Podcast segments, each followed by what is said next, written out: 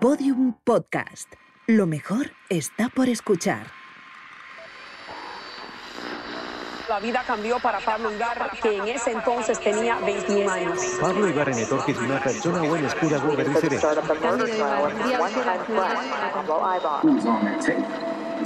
Pablo es un, un joven. Pablo causa justizia garustiaren gauztatean En el Corredor de la Muerte, un podcast de Movistar Plus producido por Podium Studios.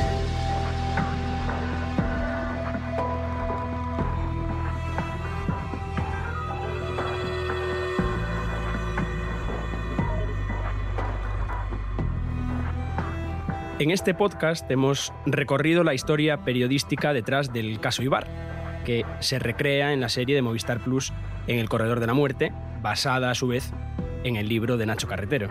Y lo que hemos hecho un poco en estos primeros episodios ha sido entrevistarnos primero con Nacho para que nos contase sus recuerdos, sus vivencias, esos días que pasó con, con Pablo y la familia Ibar en Estados Unidos, pero también su trayectoria paralela siguiendo el caso tanto en el periódico como a la hora de, de decidirse a escribir el libro. Lo que queremos hacer ahora es contar lo que ocurre desde el momento en que Pablo es declarado culpable en enero de 2019 hasta hoy, julio de 2019, en el que estamos grabando. Y para ello, qué mejor que saludar a Nacho Carretero. ¿Qué tal, Nacho? Hola, ¿qué tal? Episodio 5. Lucha imparable. Con Nacho Carretero, Arturo Lezcano y Jimena Marcos.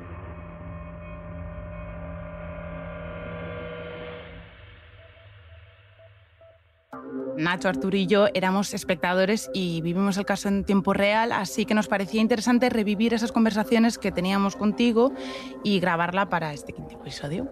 Y no solo eso, sino que queríamos incluir en este capítulo final otras conversaciones que hemos tenido la oportunidad de grabar en estos últimos días con las dos personas más cercanas a Pablo Ibar, su padre Cándido y su mujer Tania.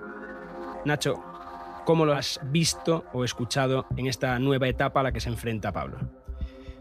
Bueno, pues eh, yo creo que están con, con, el daño, con el trauma aún de la sentencia eh, tan reciente, de lo que nadie esperaba, de lo que nadie quería creer, que es que Pablo eh, fuese de nuevo considerado culpable. Eso fue un golpe tan terrible para la familia, para el propio Pablo, pero también para Tania y para Cándido, tan terrible que se les nota aún. Tampoco ellos intentan disimular, Cándido y Tania, en conversaciones que hemos tenido, más allá de, de, las públicas, pues admiten que están muy, muy tocados. Cándido es una persona que, eh, que está luchando por volver a tener una situación normal, poder dormir por la noche, poder recuperarse anímicamente, y Tania lo mismo. Entonces, mmm, creo que no hay que engañar a nadie, pues están muy tocados y yo creo que en la conversación que tuvimos con ellos también mm. se les notaba, sí. se les notaba que... Eh, que están peleando por volver a salir un poquito. Yo creo que esa sentencia, ese veredicto de culpabilidad, los ha hundido, los ha hundido y Pablo era muy gráfico en una carta que yo intercambiaba con él semanas después de la, de la sentencia, mm. me decía que era como haber caído al fondo de un pozo y que ahora tocaba intentar eh, volver a subir. Y yo creo que están aún, aún empezando eh, esa escalada para, para ver la luz de nuevo.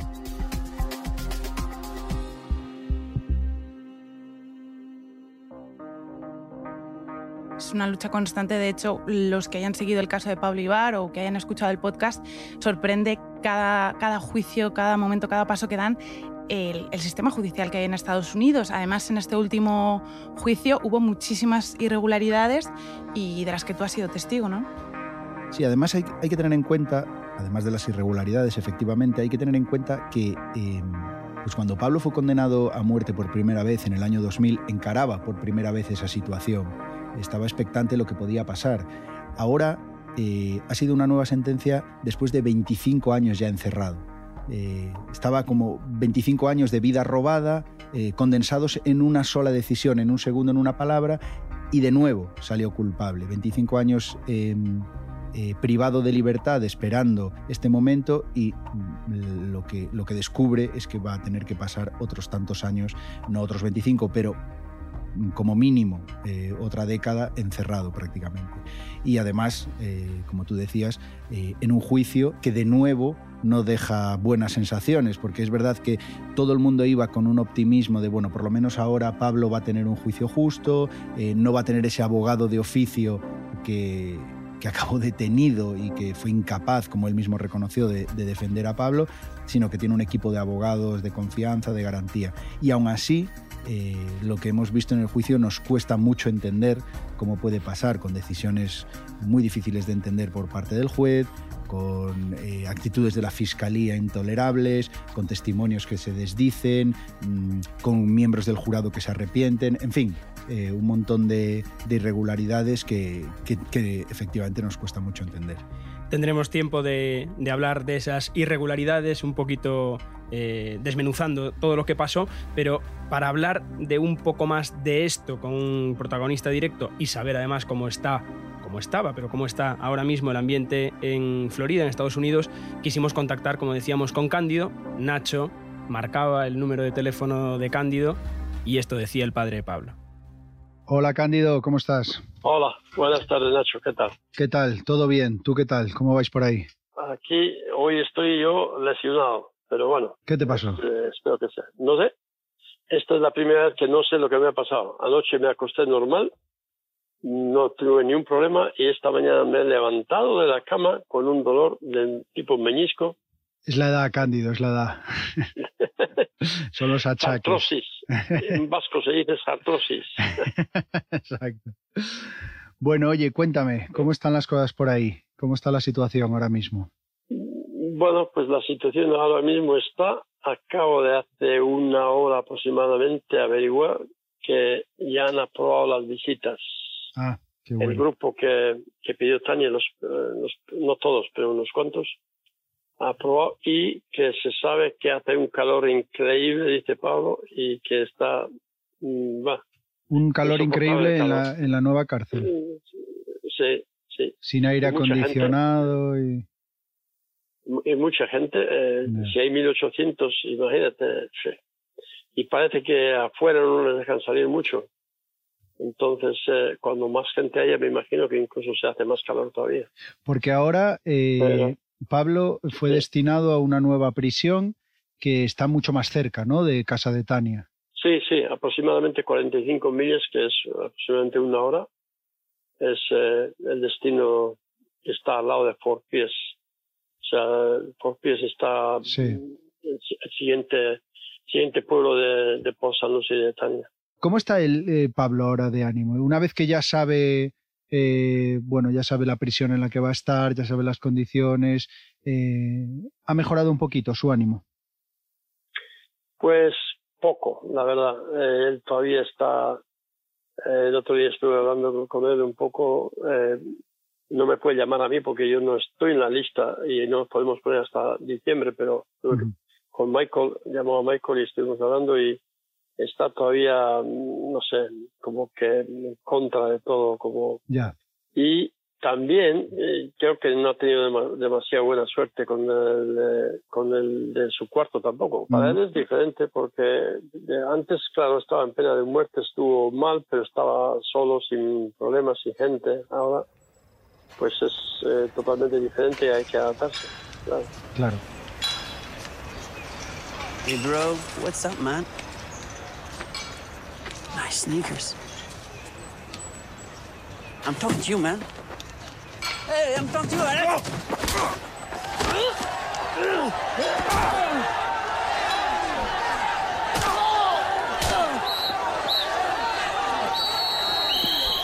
Y en cuanto al proceso, em, ¿cómo está la situación ahora? Eh, ¿Ya se presentó el recurso, la apelación y, y, hay que esperar o cómo es la situación ahora mismo?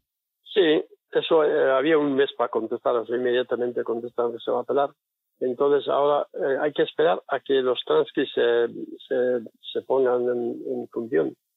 Y eso puede ser, según dicen, que incluso seis meses puede tardar que, los, que los prepare, porque claro, también son casi tres meses de, juicio. Y hasta que haya eso, pues no hay nada. Entonces hay un, hay un plazo donde hay que designar el abogado que vaya a coger la apelación. y, pero bueno, de momento, hasta que hasta que nos avisen que ya está hecho, pues no, no hay nada que hacer. Ya. No se puede hacer nada. Porque no va a se- Benji no va a seguir, Waxman. Benji seguramente no, porque él ahora eh, cogió el trabajo ese con eh, no sé qué, Black se llama, eh, uno de los eh, bufetes muy, muy fuertes aquí en Florida. Ajá.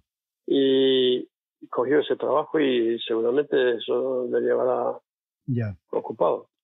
Así, además, este tipo de apelación igual, igual no es para él tampoco, porque Claro, todas las apelaciones son diferentes. claro. La, eh, este, esta va a ser diferente. Entonces tenemos que buscar qué tipo de abogado y cómo se puede conseguir y en fin, eh, lo que vaya a costar y todas esas cosas. Y entiendo que en la apelación, bueno, pues se va a, a explicar o se va a presentar pues un montón de cosas que ocurrieron durante este juicio, ¿no? Pues el, el miembro del jurado que se arrepintió, hechos que hizo la fiscalía. Entiendo que ahí muchas cosas se van a poner encima de la mesa, de cosas, de irregularidades que tuvieron lugar este juicio, ¿no? Sí, yo creo que por lo que tengo entendido hasta ahora, eh, bueno, lo que decían por lo menos los dos, la parte fuerte va a ser contra el juez. Aunque claro, contra el juez siempre será difícil, ¿no? Pero eh, él, pues, eh, él eh, rompió ciertas leyes o ciertas, o sea, no, no hizo correctamente Claro. según los abogados, el, el- todo el funcionamiento. Y luego, pues, eh, otras cosas que ha habido, algunos testigos que también no lo dejo terminar, eh, de, de los testigos nuestros, no los dejo terminar toda la versión delante del jurado, eh, quitando el jurado sí, o sea, hay varias cosas. Y luego el, el tipo ese que salió, que eh, bueno, arrepentido, aunque él sabía que le convencieron, que y luego había otros cuatro más también parece ser que hay en dudas, hubo mucha presión, en- entonces ha- habrá que ver todo eso a dónde llega. Ujú. O sea que Bueno, incluso eh, Chuck Morton, el fiscal, llegó a llamar asesino a Pablo durante el juicio, ¿no? eh, más de una vez, pero no lo van a dejar, eso lo dijo un par, dos o tres veces. Sí, sí. No, además, no llamando, sino marcando con el dedo, no le vayan a dejar a este asesino eh, que se vaya, que salga con la suya y se quede libre. Eso lo dijo así, marcando con el dedo, nada de decir nada más. Y Cándido, ¿tú cómo, ¿tú cómo estás de ánimo? Porque entiendo que, bueno, que el veredicto fue durísimo para todos, que me comentabas tú hace unas semanas que, que estabas muy mal. Eh, ¿Ya tenéis un poquito más de energía? ¿Estáis un poquito mejor para seguir, para seguir la pelea? Bueno, seguir, tenemos que seguir la pelea, pero a mí me ha dado un golpe muy grande. Eh, Yo estaba, mi única duda existía que a lo mejor había algún jurado que cree que, bueno, eh, todos o sea, los juicios en Estados Unidos pues son eh, como son y bien, y o sea que eh, si se lleva tantos años ahí, lo que sea, que puede ser que había una duda. Pero yo de ningún momento había creído que iba a ser eh, culpable. Tú no te lo Eh, esperabas de yo- ninguna manera, ¿no? de, de ninguna manera. Yo esta mañana llegué temprano el sábado pensando, además, bueno, a lo mejor hasta hoy, pues igual tenemos la suerte de salir con él y tal. Yo estaba, bueno, de guilty, desde luego, como dijeron, absolutamente no. Y como yo, pues el resto también, claro. Bueno, es Yo, que, desde luego, es que aquí en España, por ejemplo, con, con- con- a medida que iba avanzando el juicio y con todas las pruebas que iban saliendo, nadie se lo podía imaginar, porque ninguna prueba demuestra la culpabilidad de Pablo. Era como un final que nadie podía esperarse. Exactamente, porque esa es la cosa. Prueba. ¿Cuál es la prueba? No hay prueba. Sobre todo, el último testigo de la fiscalía que es, le remató a ellos. Yo no entiendo cómo pudo ser. El último testigo que trajo de Washington, de FBI, que es, eh, lleva 30 años de experiencia de, de leer las cámaras, los videos de los robos y todas esas cosas. Él le dieron tres fotografías, Pablo uno de ellos y dos más, y dijo, esta cámara no tiene suficiente calidad para diagnosticar sí o no. Ya. Este podría ser o no podría ser. Este otro podría ser o no podría ser. O sea, él mismo incluso nos ayuda en ese sentido. Entonces, si el experto de ellos, de ellos, te lo dice así, cu- ¿cuál es, eh, cuál es la prueba? ¿En dónde está la prueba? Cándido, ahora toca seguir peleando eh, se necesita dinero, supongo que tenéis previsto venir a España, supongo que tenéis en mente que, eh, que hay que seguir peleando y dar a conocer esta historia para que la gente no se olvide de este caso, ¿no? Claro, bueno, yo de todas maneras eh, ahora ya tengo la noticia que ya está aprobada la visita. En el momento que le visite él, yo me voy para España para un tiempo y además pues tenemos que promover otra vez. Esto no se puede dejar en olvido.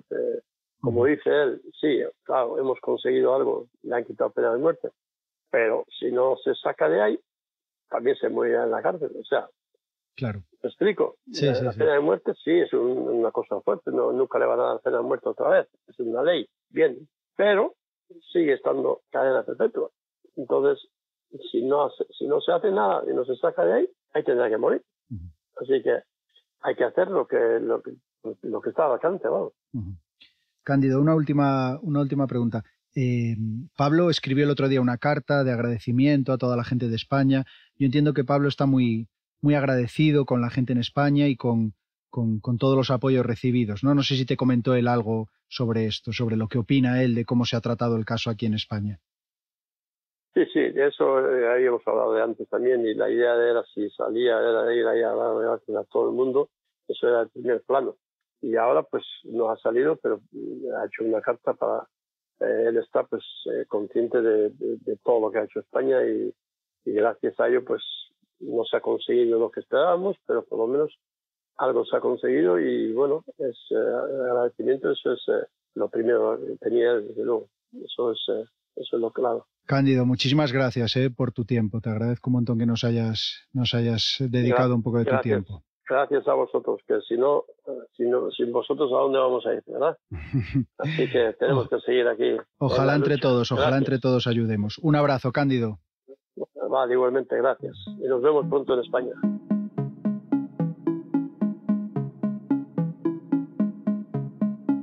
Qué importante eh, el apoyo que ha tenido Pablo durante todos estos años, no solo desde el País Vasco en concreto, sino de toda España. Y, ahora que no se apague esa llama, porque como dice Cándido, aunque no esté sentenciado a muerte, puede morir en la cárcel.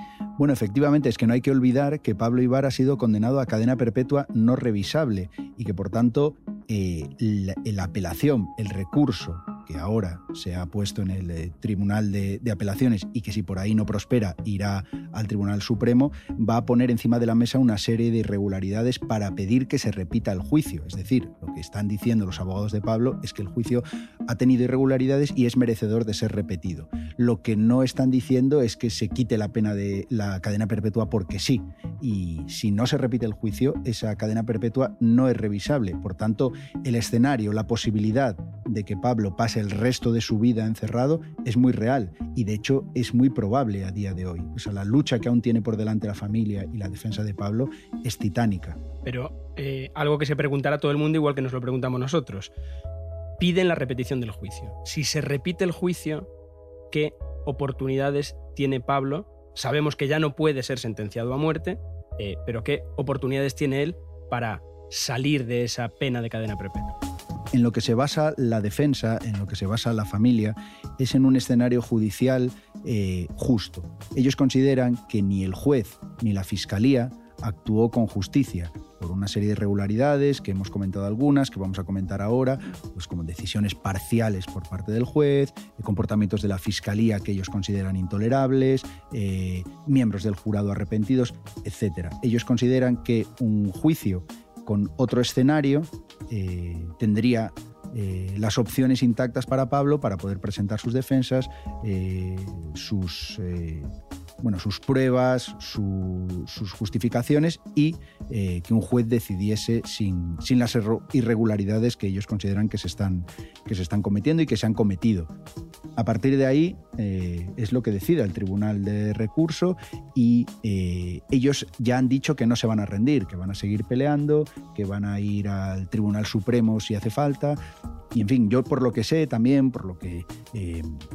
Por ejemplo, hablando con Joaquín José, que era un español que fue condenado a muerte en Florida antes que Pablo y posteriormente liberado y se demostró su inocencia, él mantiene que si este caso llega al Tribunal Supremo, mm, mm, el escenario sería otro completamente, porque dice que lo que ha pasado en este tribunal de Broward es intolerable, es intolerable lo que ha pasado con el juez, lo que ha pasado con el fiscal, y que la mejor esperanza es que esto llegue, según él, y también según la defensa y la familia, es que llegue al Tribunal Supremo para que, para que el escenario judicial sea otro sin favoritismos, sin irregularidades, sin cosas que a la familia y a la defensa les han mosqueado y les siguen mosqueando después de muchos años. En fin, que ese es el camino que ellos tienen ahora marcado. De hecho, es que estas irregularidades o estas cosas que cuentas no son solo percepciones. Eh, Cándido contaba cómo Chuck Morton señalaba y decía durante el juicio que Pablo era un asesino dos o tres veces, decía Cándido, y no solo eso, sino que hay un documental en la ETV que cualquiera que nos esté escuchando puede buscarlo, en el que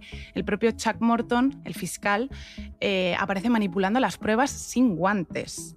Yo creo que hay que distinguir entre las irregularidades que la defensa de Pablo Ibar cree que se han cometido y la falta de pruebas o la decisión del jurado que en muchos casos nos cuesta comprender porque todas las pruebas eh, son dudosas y ninguna demuestra de forma concluyente la culpabilidad. En cuanto a las irregularidades, es decir, lo que la defensa de Pablo Ibar está recurriendo ahora y creen que es motivo suficiente para repetir el juicio, pues nos hemos encontrado cosas como un fiscal, por ejemplo, gritándole asesino a Pablo en mitad de la sesión, algo que a la familia le cuesta todavía hoy comprender que haya podido pasar.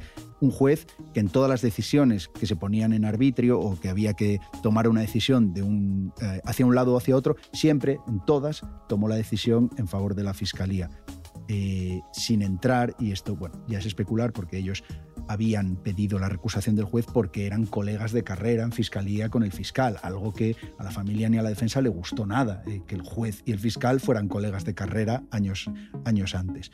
Eh, irregularidades como que un miembro del jurado se arrepintió de su, de su decisión 24 horas después del veredicto y el juez no lo tuvo en cuenta, simplemente lo despachó diciendo que tenía que habérselo pensado mejor antes. Y este miembro del jurado denunció con otro más, dos miembros del jurado, presiones y dinámicas de grupo muy injustas, incluso llegó a hablar de bullying. De hecho, la decisión del jurado fue extremadamente rápido. O, por poner un ejemplo final, eh, que el juez prohibió hablar de Seth Peñalver. Seth Peñalver era el acusado de cómplice de Pablo Ibar en el triple asesinato, que fue absuelto hace unos años, después, en 2012, después de ser condenado a muerte también, y que en este juicio el juez decidió que no se podía mencionar a Seth Peñalver, hasta el punto de que Seth llegó un día a la sala, una de las vistas como público, y el juez lo expulsó de ahí, porque no querían que el jurado supiese que su compinche, una persona que prácticamente tenía las mismas pruebas que Pablo, había sido absuelto. Y es una cosa que se va a poder ver en la serie porque se ve justo esa escena en la que expulsan a, a Seth. Exactamente. Todas estas irregularidades se verán reflejadas en la serie y son las que se van a poner encima de la mesa en el Tribunal de Apelaciones. Mr. Aranda, as you know, at the preliminary meeting, I prohibited you from attending this trial.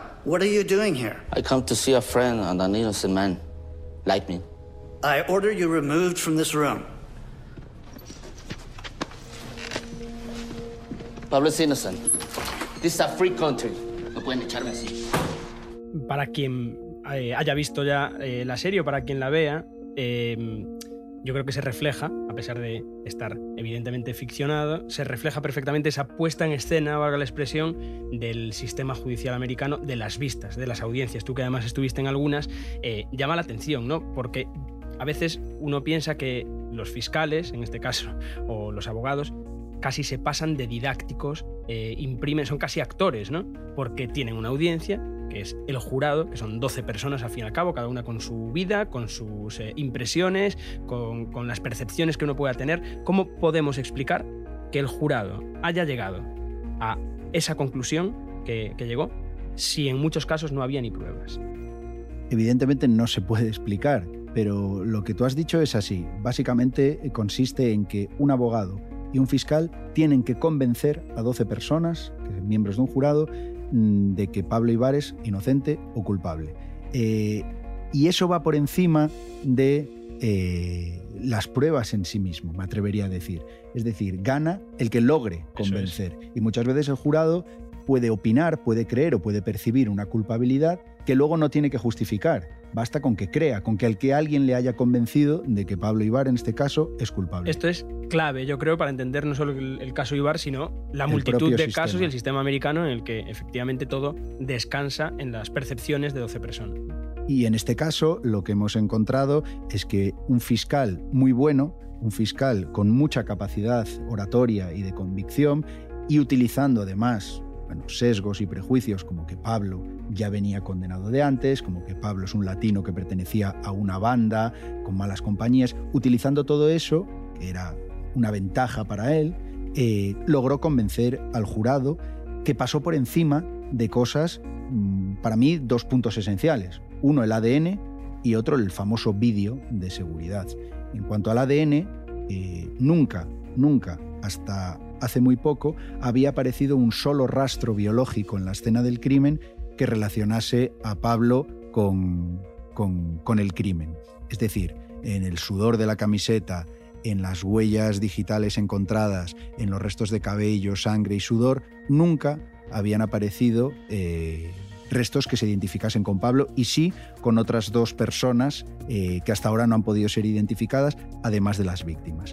Eh, ¿Qué pasó? Que hace pocos años, en una de las últimas pruebas, en uno de los últimos análisis, apareció un rastro milimétrico de una de, las trazas de la camiseta eh, que coincidía con el ADN de Pablo Ibar. La defensa intentó explicar que se trataba de contaminación y para eso eh, puso un documental de la ETV en el que se ve al propio fiscal manipulando pruebas sin guantes. Intentó explicar que no era suficiente ese rastro de ADN que había en la, en la camiseta, pero la fiscalía lo hizo muy bien y se agarró a eso. Llegó a localizar a un experto, a un experto eh, que tiene un programa llamado TrueAllel, que mediante unos logaritmos y unas fórmulas matemáticas, pues eh, concluye que ese resto de ADN sí que es de Pablo y mientras el resto de laboratorios y de expertos, incluido el FBI, considera que no es concluyente, que no se puede decir que sea de Pablo Ibar, pues este experto del programa localizado por la Fiscalía dice que sí. Y al jurado le pesa más eso que todo el resto de expertos eh, contratados por la defensa. Y en cuanto al vídeo, y en cuanto al vídeo, volvemos a lo mismo. Los expertos están asegurando que no es la cara de Pablo, que desde un punto de vista científico no se puede decir que sea la cara de Pablo, pero el jurado considera que sí, cree que sí, y por tanto, eh, mediante los gritos de la fiscalía diciendo aquí lo ven en el vídeo, es el asesino, pues cree que sí y no hay mucho más que hacer cuando el jurado está convencido de algo así. Una cosa que me acordaba cuando nos contaste sobre Trualel, que de los cientos de laboratorios que hay en Estados Unidos, muy pocos utilizan Trualel. Eh, yo he llegado a escuchar a un científico forense estadounidense llamar feriante al tipo este de Trualel que fue a, a testificar. Eh, ¿Por qué? Porque efectivamente de los creo que son casi 400 laboratorios que hay en Estados Unidos dedicados al análisis de restos de ADN y de restos biológicos, eh, solo nueve eh, confían en el programa Trualel. Y entre ellos no está el FBI, eh, ni, los, ni está adscrito este programa Trualel a la asociación de laboratorios, no sé exactamente cuál es el nombre, pero la asociación de laboratorios que se dedican a este cometido. Por tanto, la credibilidad científica de esto es muy justita, pero ni aún así, ni aún así la defensa eh, fue capaz de contrarrestarlo y ahí sí hay que hablar bien de la fiscalía. Consiguió agarrarse a un clavo ardiendo, algo absolutamente minoritario y débil, y consiguió que, que eso convenciera al jurado. Una de las novedades que conocíamos además después de esta última sentencia es que han movido a Pablo a una cárcel muchísimo más cerca de la ciudad donde vive Tania. Están a, a, menos de una hora y además Tania sí que puede hablar con Pablo por teléfono, algo que nos contaba Cándido que él todavía no podía hacer y que tenía que esperar hasta diciembre. Porque es curioso, otra de las cosas que creo que se deben saber es que eh, existe la paradoja de que ahora que Pablo no está en el corredor de la muerte, parece que no es tan fácil su vida en una cárcel normal. ¿no? Eso lo sabe mejor que nadie Tania, que además, con el paso del tiempo, tiene que sacar, seguir sacando dinero y por eso está haciendo triple, triple turno en el trabajo para, para, para, sacar fondos para poder seguir adelante con todo este proceso. Esas dificultades sumadas al cambio horario hicieron que otra vez viniésemos aquí de madrugada a contactar con ella y tener el privilegio de tener sus palabras, Nacho. Sí, privilegio porque la situación de Tania ahora, como del resto de la familia, primero es de un estado anímico que no le apetece demasiado, bueno, pues estar contando la situación en público. Segundo, porque como decías, Tania, eh, que es enfermera, trabaja casi en triple turno en muchos días eh, para para seguir intentando recaudar el dinero que necesitan para el recurso. Ya sabemos los precios, por ejemplo, la defensa de Pablo para este caso fue de 1.300.000 dólares, o sea que necesitan recaudar otra vez mucho dinero y con esa situación de, esta nueva cárcel que sí, que ya no es el corredor de la muerte, que ya mm, sabe que no tiene esa espada de Damocles sobre la cabeza de una ejecución, pero que supone una nueva vida para Pablo y para su familia, una nueva vida en una cárcel saturada, con miles de personas ahí dentro, con turnos de llamadas y de visitas que aún están aprendiendo a gestionar, como nos decía Tania. Bueno, vamos a escuchar entonces esa conversación entre Nacho y Tania. Hello Tania, how are you? Hi Nacho, how are you? Hola Tania, ¿cómo estás?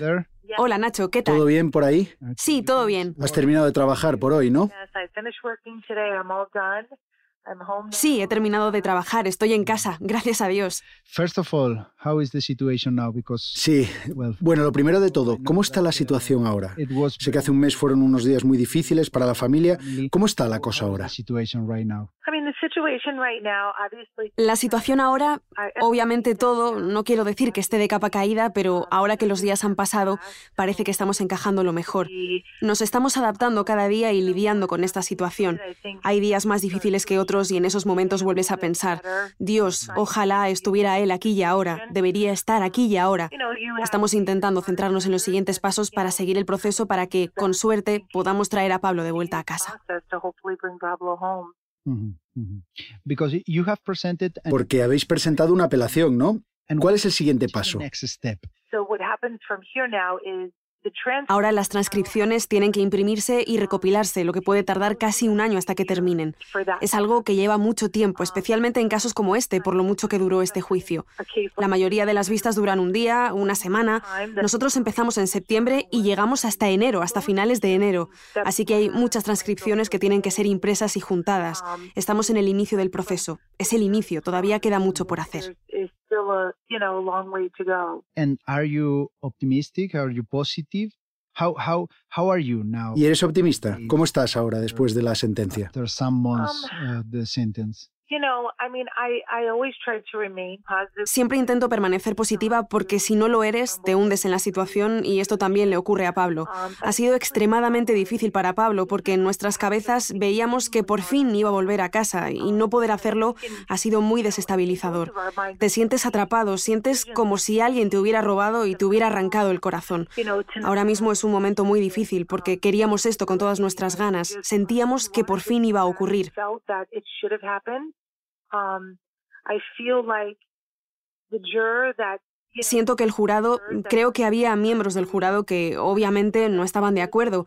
Y creo que si hubieran parado por un momento y hubieran vuelto con un veredicto desde casa, el Estado podría haber ofrecido a Pablo algo para darle tiempo, porque creo que lo que no querían era volver a verse involucrados de nuevo en un juicio como este.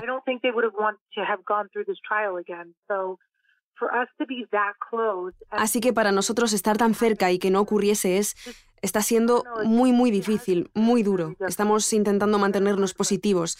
Estamos intentando y, y creo que Pablo volverá a casa. Tengo que creerlo desde el fondo de mi corazón para poder seguir adelante. Y lo espero con tantas ganas por él, no tanto por mí, sino por él, por toda la injusticia que está viviendo. But I feel for him because I feel like it's just injustice that has been done to him. But at least Pablo now is in a jail. Al menos Pablo está en una cárcel más cerca de tu casa. Creo que es una buena noticia. Al menos es algo, ¿no? Definitivamente, sin duda, le han aprobado un sitio que está como a una hora de mi casa, lo cual es maravilloso porque durante mucho tiempo he conducido tanto y no me hago cada vez más joven, sino que me hago mayor. Y cuanto mayor te haces, resulta más difícil. Pero es genial que esté más cerca. El único problema es que nada en el corredor de la muerte a veces no quiero decir que haya ventajas, pero obviamente el que Pablo no esté ya condenado a muerte nos preocupa porque no va a recibir los fondos y la asistencia que recibía antes y que es tan necesaria, como bien sabes.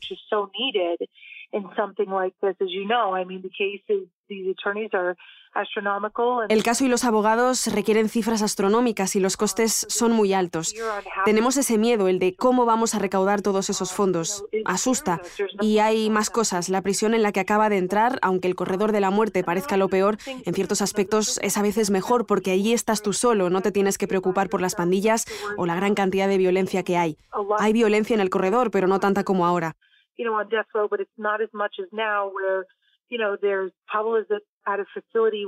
Pablo está en una instalación donde hay 1.800 internos. Hay gente que está en pandillas, metida en drogas. Cosas que no crees que estén pasando en esta cárcel están ocurriendo. Gente paseándose con cuchillos. El otro día me contó que su compañero de celda tiene tres shanks, que son una especie de navajas, y me dijo que siempre tiene el miedo de no saber qué va a ocurrir. Tienes que estar todo el tiempo alerta. Hay algunos beneficios, pero también cosas no tan buenas. Ya, es una vida completamente nueva para él y para ti. Claro, es una vida nueva y creo que está siendo muy duro para él porque está acostumbrado a estar encarcelado, a estar encerrado en una habitación. Y por mucho que sea genial que no lo esté ahora, es un proceso de adaptación complicado. Psicológicamente tu mente no está acostumbrada a la interacción ni a otros cientos de cosas, así que será difícil para él, pero le veo que está intentando adaptarse a todo. Verdict count one. We, the jury, finds as follows as to count one in the charging document. The defendant is guilty of murder in the first degree as charged 2019 at Fort Lauderdale, Broward County, Florida. Signed by the foreperson. Verdict as to count two. We, the jury, finds as follows as to count two alleged in the charging document. The defendant is guilty of murder in the first degree as charged in the charging document. Déjame preguntarte, Tania, por el juicio, porque aquí en España, y teniendo en cuenta todas las pruebas, es difícil de entender que Pablo fuera declarado culpable. ¿Cuál es tu opinión acerca de la sentencia final del juicio? Porque aquí, no sé si por el sistema o por nuestra mentalidad, pero nos cuesta entender aún hoy que Pablo fuera declarado culpable. Estoy contigo, es alucinante. Hay muchas cosas que no pudimos presentar para defendernos y creo que es muy injusto porque había cintas de vídeo que fueron analizadas. Esas eran pruebas claras que se utilizaron en el juicio de Seth Peñalver y que claramente ayudaron a Seth Peñalver. Sin embargo, nosotros no pudimos hacer lo mismo y creo que eso es muy injusto.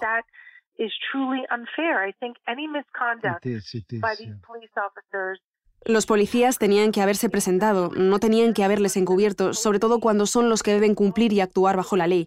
Y esto no ocurrió. Creo que el juez estaba en contra de Pablo.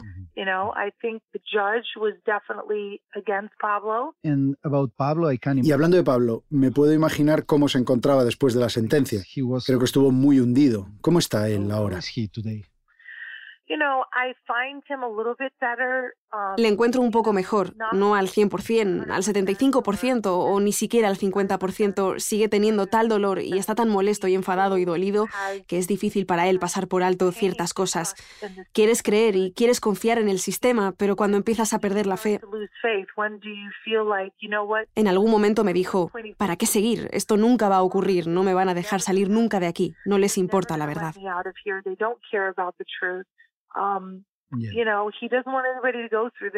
No quiere que nadie pasemos por esto y, es muy difícil y triste porque creo que a veces él se siente, está tan cansado, no tiene la energía para esto.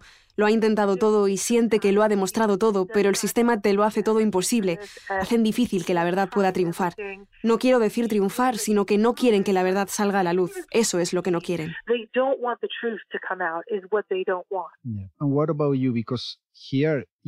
¿Y cómo estás tú? Eres un ejemplo, eres muy fuerte, estás siendo un ejemplo de lucha. No te rindes. ¿Cómo estás ahora? Pues mentiría si te dijera que estoy bien. Esto ha sido muy traumático para Pablo y para mí. Y no me hago joven, definitivamente me hago mayor y la vida me está pasando por delante de mis ojos. Y lo que me imaginaba de pequeña, el hacerme mayor y tener una familia y estar cerca con mi marido,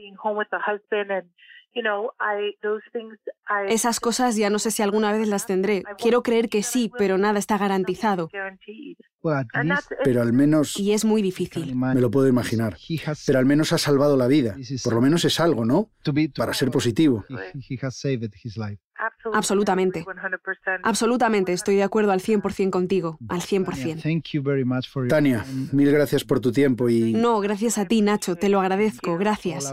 Y todo nuestro apoyo. Sabes que en España estamos contigo, así que ánimo.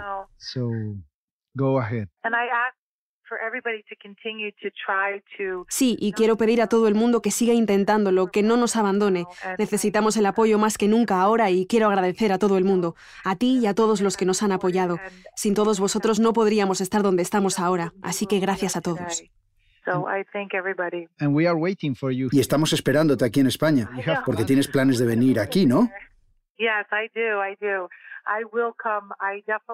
Lo sé, iremos. Sí, tengo planes de ir, iré. Quiero ir para agradecer a todo el mundo y para continuar la lucha. Necesitamos que la gente siga peleando. Quiero que la gente lo sepa. ¿Sabes una cosa, Nacho? Pablo me está llamando ahora. Si te parece, voy a coger la llamada.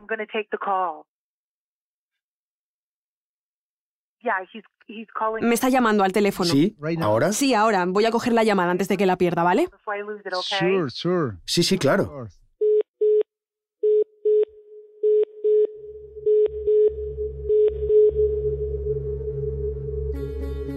No escuchabas con los auriculares y nosotros desde la pecera te gritábamos. Silencio total. Ni es que ni adrede. Fue increíble porque ya las últimas respuestas algo estaba pasando en los auriculares que yo no estaba escuchando bien y de repente os vi a todos haciendo gestos diciendo eh, que, le contestara y yo no sabía lo que me estaba diciendo hasta que recuperé el audio y me pareció entender que le estaba llamando Pablo, yo no me lo podía creer. Increíble eso.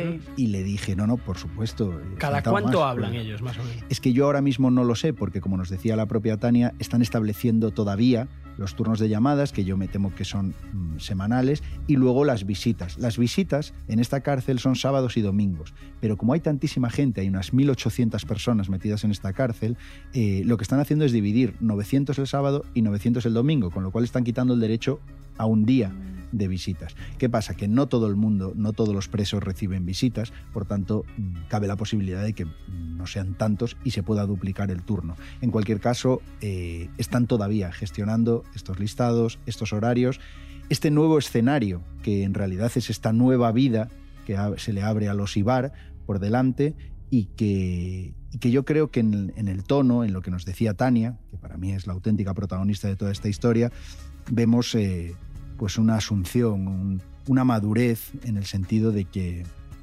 de que entienden que las cosas son difíciles, de que esto va para largo y de que asumen que hay que, que hay que seguir luchando, pero que tal vez esta sea la vida de aquí en adelante de Pablo y de la familia. Ellos nunca se van a rendir y yo creo que es la lección principal que nos dan, que nos da Tania después de cada hito, después de cada sentencia o cada juicio. Y es que ni ella ni Pablo van a rendirse nunca, van a seguir peleando y al final, pese a la lógica tristeza, incluso casi pesimismo que denotaba un poco la voz de Tania, yo creo que es algo comprensible, eh, el mensaje final eh, siempre acaba siendo el mismo y es que van a seguir peleando, van a seguir luchando. Y Tania eh, nunca ha disfrazado ni ha vestido esta historia de romanticismo, de una historia de amor, sino que siempre ha sido cruda y directa en su discurso, como la hemos escuchado. Las cosas son muy duras, las cosas son muy difíciles, pero van a seguir adelante y Tania va a seguir adelante. Y yo creo que, que con todos los ingredientes, con todo lo que hemos eh, descubierto a través de este podcast y de esta investigación, yo creo que los ingredientes dan una posibilidad a Pablo y mientras esté ahí ellos no van a, no van a rendirse.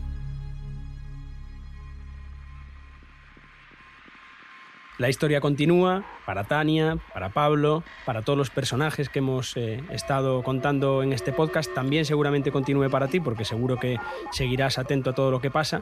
Pero hasta aquí ha llegado este podcast. Para continuar pendientes de todo lo que pasa y quien no lo haya visto, invitamos a ver la serie En el Corredor de la Muerte en Movistar Plus, producido por Bambú y basado en el libro de Nacho Carretero, El Señor aquí presente. Pues un placer, un honor y, todo mi agradecimiento formar parte de este podcast que yo creo que es una herramienta más, un nuevo canal de comunicación de los muchos que estamos trabajando para dar luz a una situación que más allá de debates, de opiniones o de lo que eh, cada uno pueda creer eh, de su culpabilidad o inocencia, creo que es una historia digna de ser conocida, digna de ser contada y que habla de mucho más que una decisión judicial, que habla de una familia, que habla de un sistema y que habla de unos valores y creo que en esta experiencia, en este viaje que hemos hecho en este podcast, eh, ha quedado perfectamente reflejado.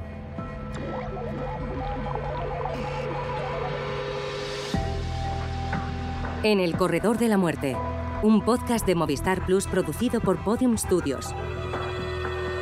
Narrado por Nacho Carretero, escrito por Arturo Lezcano y Jimena Marcos. Realización y diseño sonoro, Roberto Maján. Producción, Jesús Blanquiño. Producción ejecutiva, María Jesús Espinosa de los Monteros. Responsable de Transmedia de Movistar Plus, Miriam Lagoa. Con las voces de Inés Vila y Jesús Blanquiño. Este podcast incluye fragmentos de la serie de televisión En el Corredor de la Muerte de Movistar Plus, protagonizada por Miguel Ángel Silvestre como Pablo Ibar y Marisé Álvarez como Tania Ibar Quiñones.